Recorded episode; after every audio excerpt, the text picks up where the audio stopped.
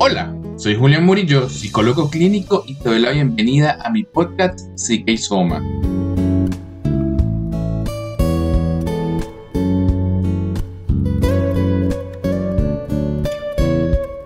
En este espacio encontrarás todo lo relacionado con la psicología.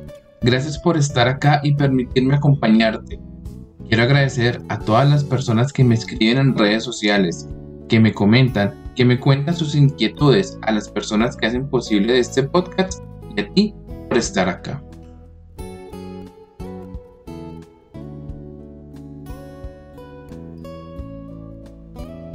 En el episodio de hoy te hablaré sobre el duelo psicológico que cada uno puede llegar a vivir a lo largo de su vida.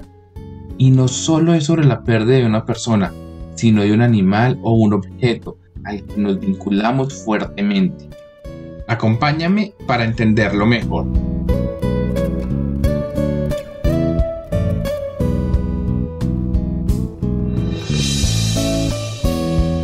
Durante toda nuestra vida nos hemos aferrado a diferentes personas, objetos o animales a nivel emocional. Asimismo, durante toda nuestra vida vamos teniendo diferentes pérdidas, que no siempre cada una de esas pérdidas tiene el mismo significado para nosotros ni interfiere en nuestro diario vivir. Pero igual, debemos entender que cada una de ellas conlleva un proceso de duelo, consciente o no, para quien lo sufre. Cuando te estoy hablando de las pérdidas que podemos sufrir, sí te hablo de la muerte de un ser querido, y dependiendo del vínculo, podremos tener algunas manifestaciones emocionales que luego te describiré que podrían llegar a ser muy fuertes. Pero cuando perdemos una mascota que nos acompañó por muchos años, que fue nuestro compañero fiel, el dolor puede llegar a ser igual o incluso muchas personas experimentan más dolor al perder a un familiar.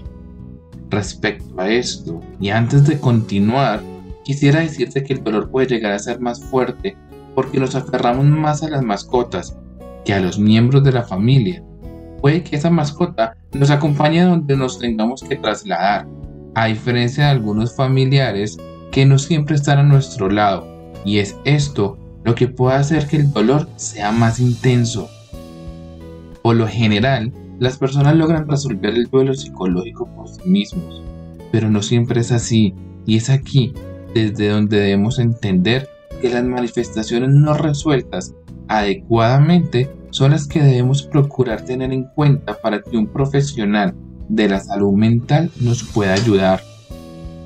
No sé si has tenido alguna pérdida y es algo muy doloroso. Realmente lo es. Por ejemplo, yo he perdido muchas cosas en mi vida, como también he perdido personas muy importantes. Y recuerdo que aunque fui muy apegado a mi padre, en mi memoria está que esas manifestaciones dolorosas, intensas esas que no sabemos cómo controlar solos, me llegaron solo dos días después.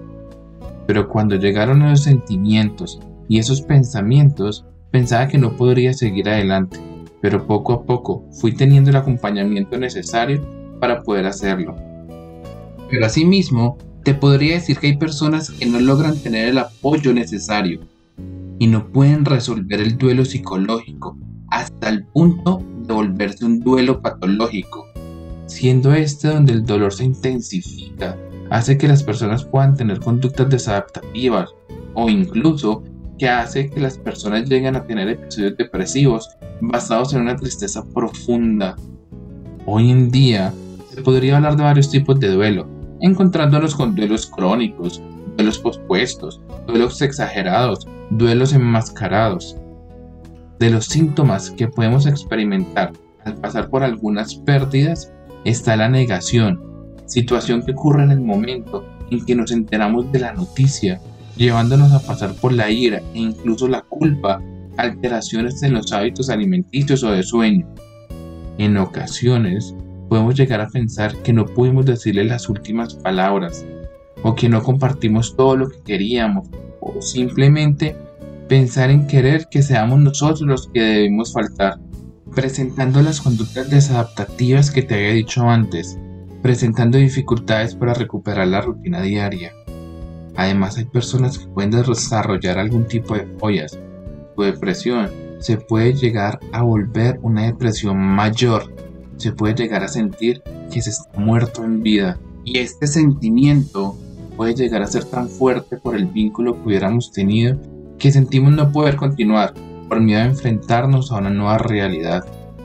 Una realidad, aunque no queramos, debemos aprender a vivir.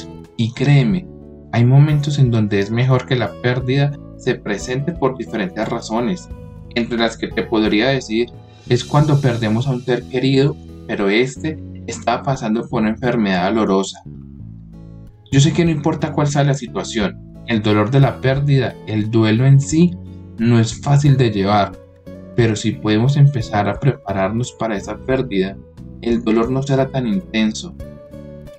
En lo que te he estado contando, me he enfocado en la pérdida situacional o repentina, pero también debemos tener en cuenta que hay pérdidas de las cuales sabemos que llegará más pronto de lo pensado.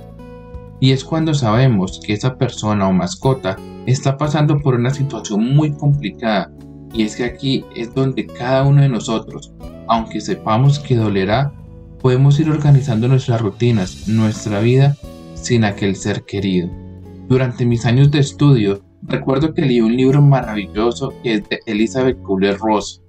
Se llama Sobre la muerte y los moribundos. Y sé que desde que lo leí comprendí aún más todo lo que yo viví y el cómo irme preparando para toda partida que pueda llegar a mi vida. Sin querer decir esto que no me duela, porque sabes que siempre nos podrá doler, pero al menos ahora ya sé cómo enfrentarlo. No soy de traerte descripciones técnicas de lo que te hablo, pero si lo deseas saber, si estás pasando por una situación del tema del episodio que estás escuchando o tienes una persona cercana que lo está viviendo, sí te podría recomendar ese libro. Todos debemos aprender a comprender que la vida es un ciclo, el cual no estamos preparados para ver partir a alguien, pero que siempre es el ciclo que debe cumplir. ¿Sabes? De los duelos más difíciles que he tenido que orientar como profesional es cuando un padre pierde a un hijo.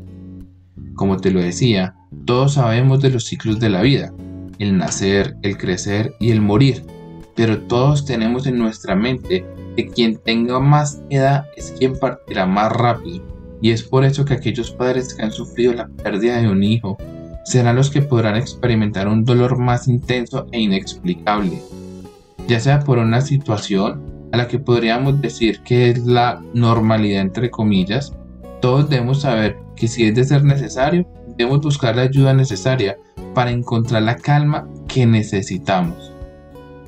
Llegando a otra de las etapas del duelo, que es la etapa de la aceptación, y es a partir de esta etapa que la persona logrará establecer su día a día dentro de las rutinas que podrían tener antes, continuar con sus labores cotidianas, siempre pudiendo tener presente aquello que perdimos, pero ahora el recuerdo no será tormentoso ni incapacitante. Y quizás en esta etapa lo mejor que pudimos hacer es buscar la ayuda de un profesional para poder establecer de la mejor manera nuestra vida. Para terminar este episodio, te quiero contar que dejaré una pregunta en mis redes sociales sobre el siguiente tema para poder respondértela y juntos construyamos los episodios.